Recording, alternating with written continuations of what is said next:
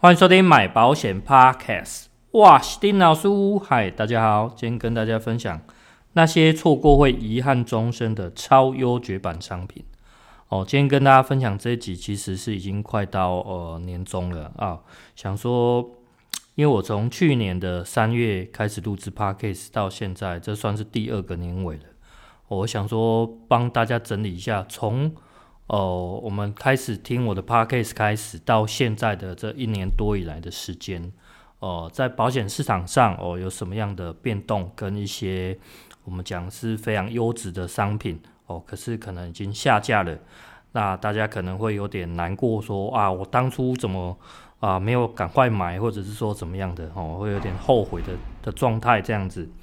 哦、那今天跟大家做一个整理哦、那其实也顺便回顾一下。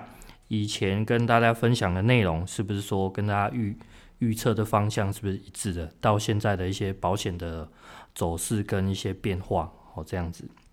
那当然，今天可能只有挑某几家在医疗险上面是比较热门的商品的，应该说热门的公司啊。我们以公司来做一个一个分别，这样子。那可能。呃，会没有讲到你喜欢的那家公司或商品哦，那这个再请大家多多的包涵一下哦。那今天就是接下来开始分享了。那第一家跟大家分享这个阿龙人寿的部分哦。阿龙人寿其实在去年来讲，医疗险它都是算呃名列前茅的哦。讲真的哦，不止它的附约很优秀，它的主约其实大家往往会忽略，因为它以前。呃，有两个专案，一个十元，呃，不是十元，十元太便宜了，十万的寿险专案，哦，跟一个这个一百元的这个终身医疗的专案，哦，当然寿险的先停掉了，后面才是停掉那个终身医疗的部分，哦，但是其实不管哪一个专案，其实它都是一个非常划算、非常便宜的主约，哦，所以我觉得都这个都算是属于好商品，哦，因为你没有主约就不可能搭底下的附约，哦，所以这两个专案。不知道大家有没有抢到？那再来就是关于赴约的部分，其实他以前有卖一个叫做呃意外实支，而且是保证续保哦，保证续保记得到七十岁而已，虽然年纪不算长，但是在业界来讲有意外实支保证续保，而且重点是副本理赔哦，这一点真的是非常稀少，跟这个日本制造的一样稀少哦。所以大家真的，我觉得这个是当初真的要把握的啊！我觉得我自己有抢到这一张哦，我觉得还蛮开心的哦。这张呃副本理赔的保证续保实支，好，那还有一个比较可能大家比较冷门、比较不会注意到的商品哦，它是一张 日额加手术险的哦，日额加手术险的。那以手术险来讲，应该说是现在。手术险的天花板级别了哦，因为它的理赔真的是非常的漂亮哦。只是说大家对呃近期的手术险可能比较没有那么关注，所以在注意这方面也比较少。大家可能看到这一张赴约，可能只有想到啊，它就是理赔这个定固定的这个日额而已，所以大家对它比较无感哦。所以有些 miss 掉的，我觉得蛮可惜的。那再来就是我觉得它最关键的。它在呃，我们讲 C 版的哦，C 版的这个医疗呃医疗的实支哦，那医疗实支这个 C 版的确实它造成很大的轰动。那其实这张也存活蛮久了哦。那我们往前推一下，从去年的九月开始哦，其实从去年九月阿龙公布了一个公文之后，呃，当初可能大家没有想到后续的影响这么大哦。那告诉大家为什么？去年九月。二十几号的时候，呃，阿龙公布一个，他们家不再当第三张的这个实支实付，不管意外还是医疗的都一样。哦，这个在当时可能影响没有觉得很大，可是大家可以思考一下，在他公布这之前，我们在一般在规划实支实付商品，其实很少有卡到说不承保第三家的，所以以前买一二三张，买到第三张是非常轻而易举的事情。可是从他这个阶段开始，后续的这一年多以来的发展，大家有没有发现，在买第三张的实支实付非常的困难，非常的困难，而且那个真的很难挑哦，甚至没有没有什么让你好选择的。好，所以他从去年的九月份开始，这个公文出来之后，导致后面可能有短暂的时间，大家都在想说，哇，第三家我要规划哪一家？比方说，可能规划阿球的，或者是这个呃阿狗狗的，或者是这个红太阳的哦，这几张可能当时在业业界上面是有竞争力的，所以张数已经不多了，可是大家还是在那边挑，不断的挑，哇，哪一张觉得比较好？我告诉你，当你还有得挑的时候，你真的要很庆幸；当你现在这个时间没 没得选的时候，我觉得这时候才要难过哦。所以从那时候去年九月到现在，那个是这整个的发展迅非常的迅速哦。告诉大家哦，该停的停，然后呃，能能当老三的就真的是不多了哦。所以一直到今年的六月底哦，六月底的时候，这张 C 版的正式下架了之后，我觉得对整个。呃，保险市场是影响蛮大的，包括后续我等一下会再介绍别家，我觉得是有有一些连带影响的哦，有一些连带影响的。那呃，六月底那部分曾经跟大家分享过，诶，我有自己加保这个 C 版的实支，去提高它的保额哦，在最后一天，但是其实也蛮可惜的，因为呃后来有一些状况哦，状况导致呃没有办法提高成功这样子。那对我来讲，我会觉得说，这也是一个难得的经验，因为，呃，当初的想法是说啊，再提高一下，拉高保额，让自己比较安全感一点。哦，那当然自己也努力去争取过了。那我觉得既然有争取过，自己就不会后悔。那反过来想，如果说今天我还是维持在计划一，那我我赚到什么？我赚到就是保费相当的便宜。哦，就算到七八十岁，我可能保费也才一万出头，还是相当的便宜哦。所以不管从哪一个角度来讲，我觉得都是好事情哦，都是好事情哦。这跟大家分享一下自己的经历。好，那下一家再跟大家介绍一下，今年开始会稍微热门一点的这个阿中人寿哦。那阿中人寿其实我们在呃往前推几年，其实它有一段时间没有在医疗险。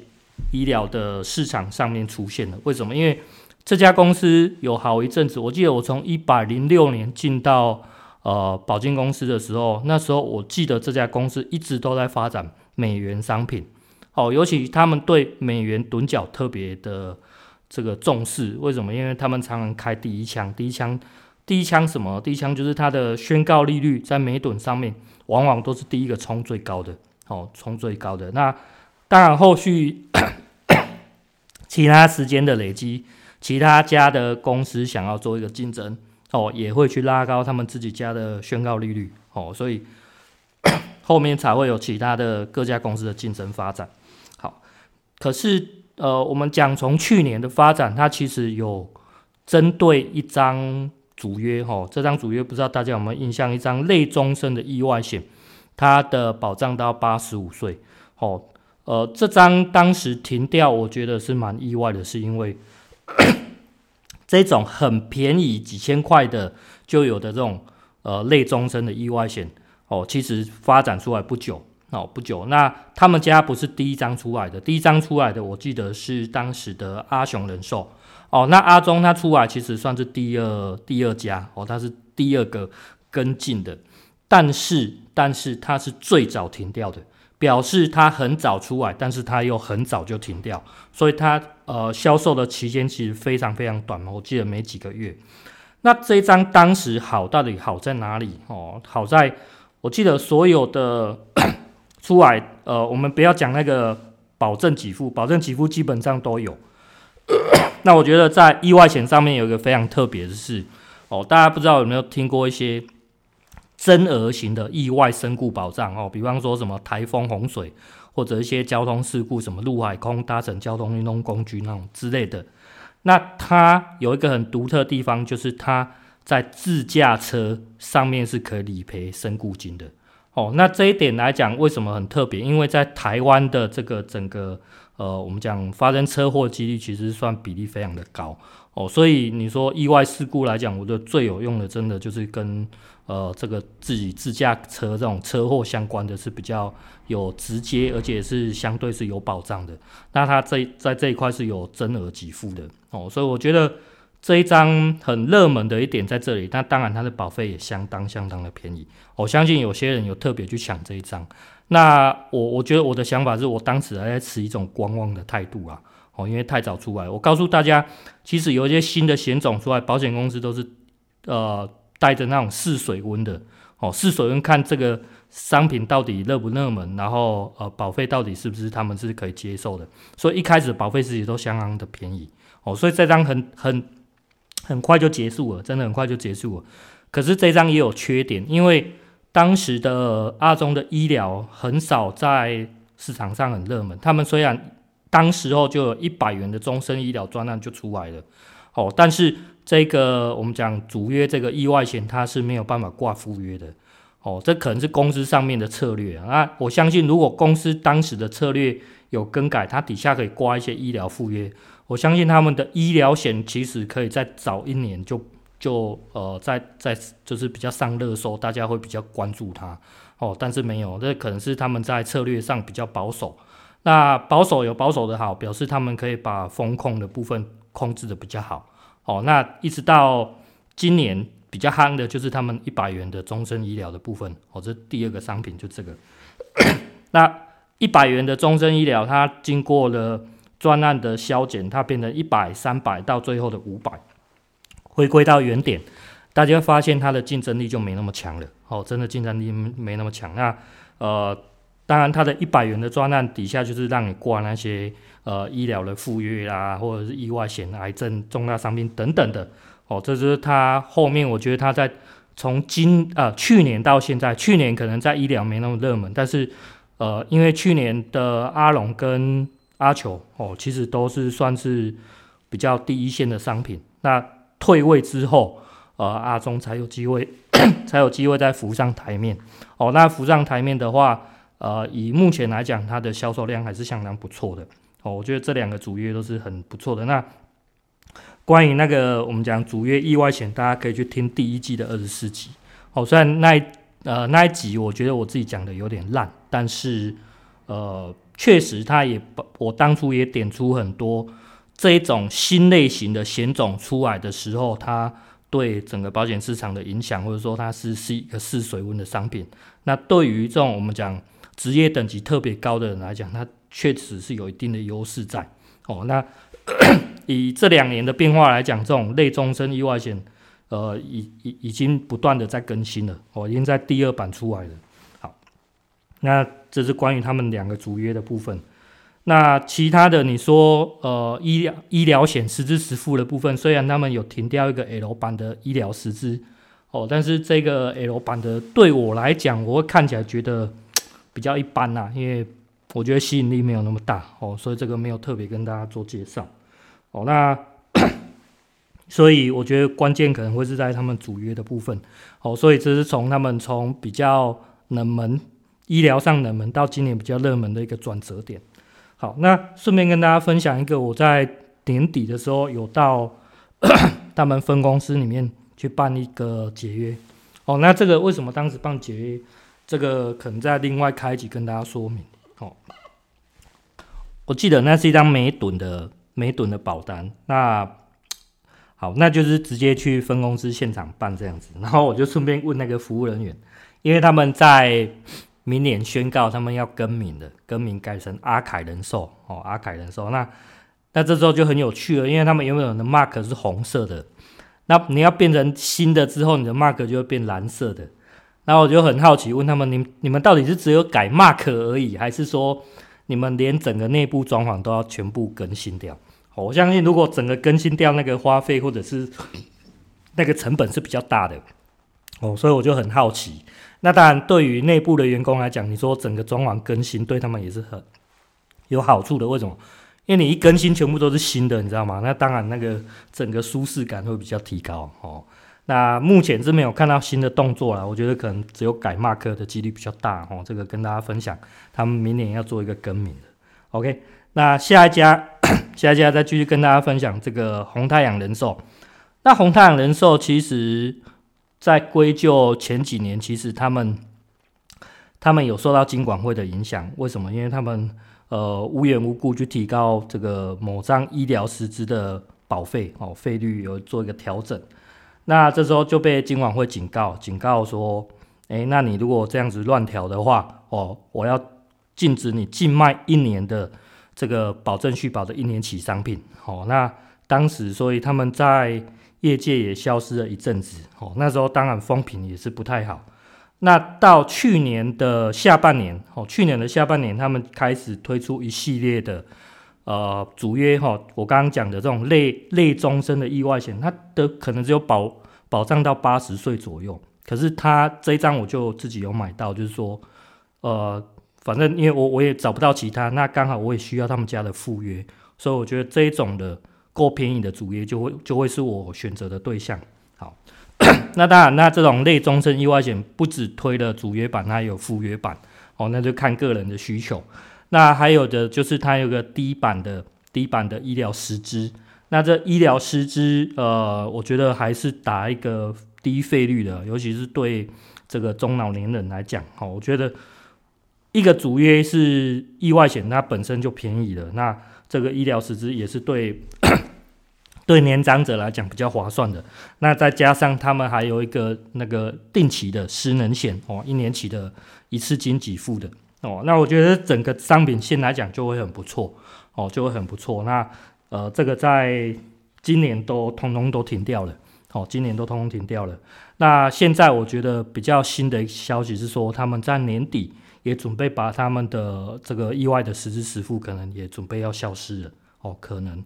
那 对整个市场来讲，像有什么影响？因为他们家的意外实支还是可以当到老三。哦，至少都还可以规划到五万。那五万虽然不算特别高，但是对于你第三家没什么选择来讲，它就会是一个另类的比较优的选择。哦，这个是我的感觉。所以对整个变化来讲还是有差的。哦，所以他们家的变化其实很大，虽然不见得受到好评好评啊，但是我觉得以条款上来讲，还是有它的可圈可点的地方。哦，这个是关于红太阳的部分，他们在。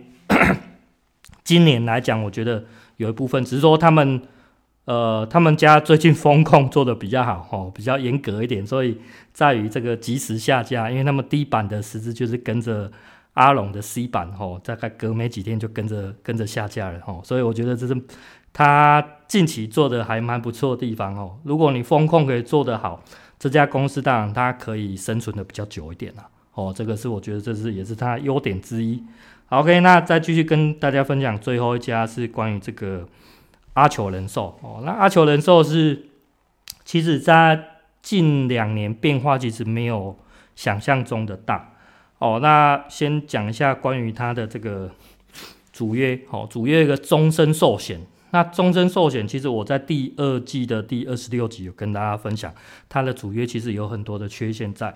那这个终身寿险是我当时我觉得呃比较。比较可以、比较可以接受的一个主约，哦，那 这一个真的是算我在所有讲过里面，我觉得是最失算、最失策的一个地方。就是说，诶，他既然存我这么久，我觉得这个保险公司可以继续撑下去。结果我没想到，呃，你看在分享完，可能经过到半年左右，这个商品就消失了，就下架了。所以，我这有时候跟大家介绍商品的时候，也是要很注意，因为。到底讲讲得太好，大家抢购呢，还是说哦会导致说保险公司负荷不了？不晓得，真的很难控制哦。那这这一张真的是我觉得是蛮蛮没有预预料到它那么快下架了哦。那当然大家可以去听那一集，大家就知道说它优势在哪里哦。这是终身寿险的部分哦。那再来就是他们有一个旧版的这个也是类终身的这个意外主约哦，意外主约。那虽然它从原本的 A 版。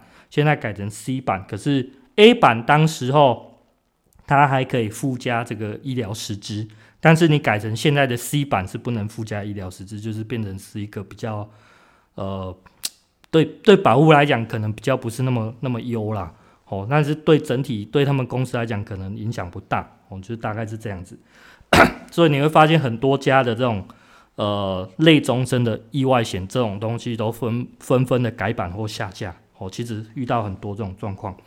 那再来就是它的有一个意外实支实付，哦，赴约的意外实支实付，它在以前呃以前它可能还可以规划到十万以上。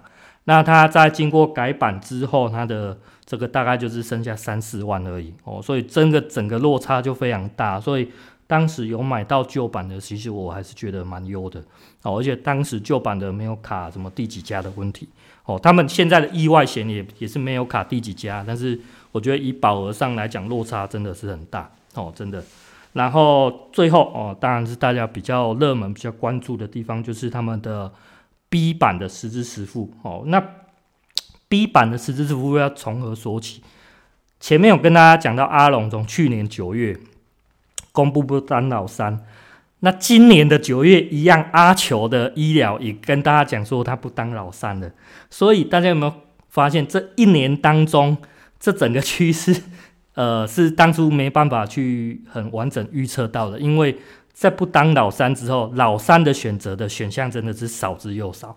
哦，真的是少之又少，就是以前还可以仔细让你挑哦，我还可以比较哪一家好，现在你要挑那没什么好选的啦，真的。所以我记得一年多前就有人一直在不断问我老三的这个问题，我说你还有得选择吗？真的没得选择，所以他们一样九月公布之后就是呈现这个问题，然后呃一直到现在，那当然我们在业界上也常常在。听到传闻说啊，他们可能将近这张 B 版的实支也也快要下架了，等等的哦。那最后比较新的确认的消息是，他们在年底并没有要下架，他们只是呃调降业务员的佣金而已。哦，有调佣，有可能将近将近一半的佣金哦，大概少掉一半。那这件事情对于保护来讲可能很无感哦。为什么？因为跟你们没有利益关系。可是你可以从整个保险市场来看，当为什么保险公司要做这个策略？当有策略出来，有消息出来之后，后续的影响是什么？这一张还能存活多久？哦，大家可以去思考这个问题。当然，它也可以采用几年前红太阳的策略，它将这个风险转嫁给保户，提高你们的保费也有可能。可是为什么他不这么做？因为他如果提高保户的保费，对他来讲是更不利的。哦，那当然他要以整体性来讲考量啊。他的呃损失如果不要那么大的话，那相对他去砍业务员的佣金，可能呃大家可能比较能接受。那做医医疗险的这些业务员，包括我呢，其实我们对佣金比较没有那么在意。可是相对的，如果你是说专门做储蓄险，哦，那个佣金砍半真的是很伤哦，非常的伤。很多卖一储蓄险的，他会根据你的佣金的多寡来决定你要卖哪一张。可是医疗险大家比较不会，因为呃，注重医疗保障，通常会为了客户着想比较多哦。当然，这不是绝对百分之百，但是我只只能讲我呃看到跟经历的东西这样子。好，所以这是我觉得这个阿球他在年底这个新的消息哦，也顺便分享给大家。OK，那最后因为我就只有要分享这四家，那我跟大家做一个小小的结论哦。第一个结论是我发现这几家来讲，其实它最大的变化，呃。不见得是附约，反而是主约的变化是最大的。哦，主约因为主约的保费多寡，其实是真正影响到保险公司的这个收入来源。它可能这一次降的，呃，就是保费收比较少，可是它慢慢它还是会收回来。它只在提高这个 保护投保的意愿度。那当然，这个意愿度也取决于说业务愿业务员愿不愿意卖这些低保费的这样子。哦，但是呃。这一种主约的保费多寡，其实真正对于多数人影响比较大，是你真正要懂得精打细算，你才会把主约的保费，因为这个都是成本问题，你才会把这个纳入考量。可是我后来经过统计，我会觉得说，对于 这个主约保费，其实敏感度高的人不多，不能讲不多，应该说它不是最大宗决定于呃要不要购买商品的哦，决定购买商品的。其实才是附约，这是第二点要跟大家讲的。我发现附约的好商品下架，才是真正影响这个保护去投保的意愿哦。尤其在这两年当中，呃，变化最大的是什么？第一个医疗的实支跟这个意外的实支，这两者的变动最大。尤其变动在哪里？第一个，它的保额，保额从原本的几万，然后现在限缩到几万，还有他们家能不能当老三这个问题。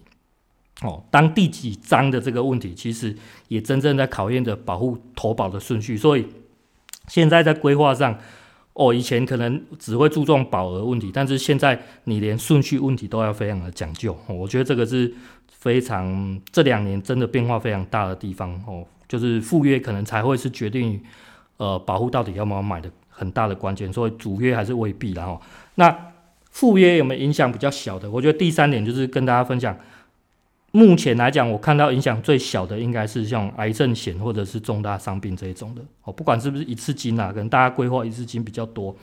那我觉得变动比较小，很大的原因可能是他们的费率都已经调高到一定的程度，就是这个费率对大家来讲都会觉得是相对偏贵的。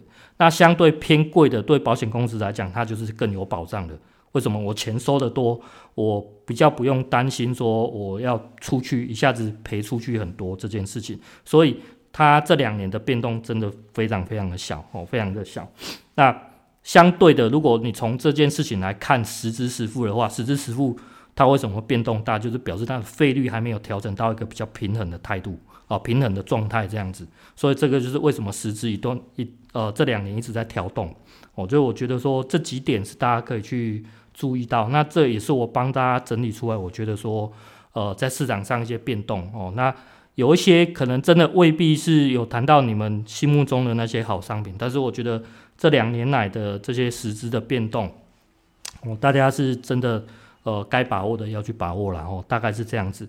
好，那如果底下你觉得还有其他的我没有讲到的，你可以在底下做一个留言，跟大家做一个分享哦，那也可以提醒我这样子。